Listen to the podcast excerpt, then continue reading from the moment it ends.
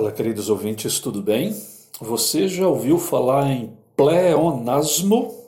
Pleonasmo ou redundância é a repetição de algum termo ou ideia já expressos anteriormente na oração.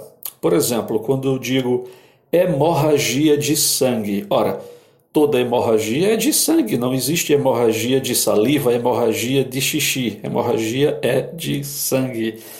Vi o acidente com meus próprios olhos. Embora a oração seja bonita, mas a gente só vê com os olhos, então é desnecessário dizer isso.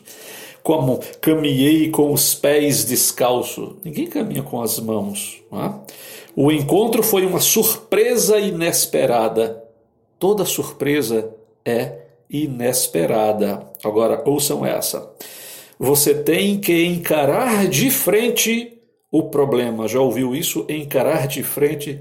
Gente, nós só conseguimos encarar de frente, ninguém encara o outro de costas. Então é desnecessário, isso é redundância. Simplesmente encarar o problema. Não precisa encarar de frente o problema, ok? Você pode adiar a reunião para depois. Veja, adiar já significa para depois, então é desnecessário usar esse para depois. Você pode adiar a reunião, você pode repetir de novo.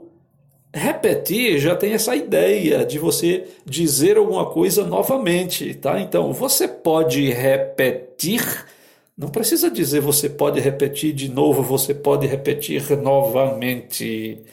E nem pensar nos pleonasmos viciosos, tá? Subir para cima, descer para baixo, entrar para dentro e sair para fora. Esqueça isso. Um grande abraço e até a próxima.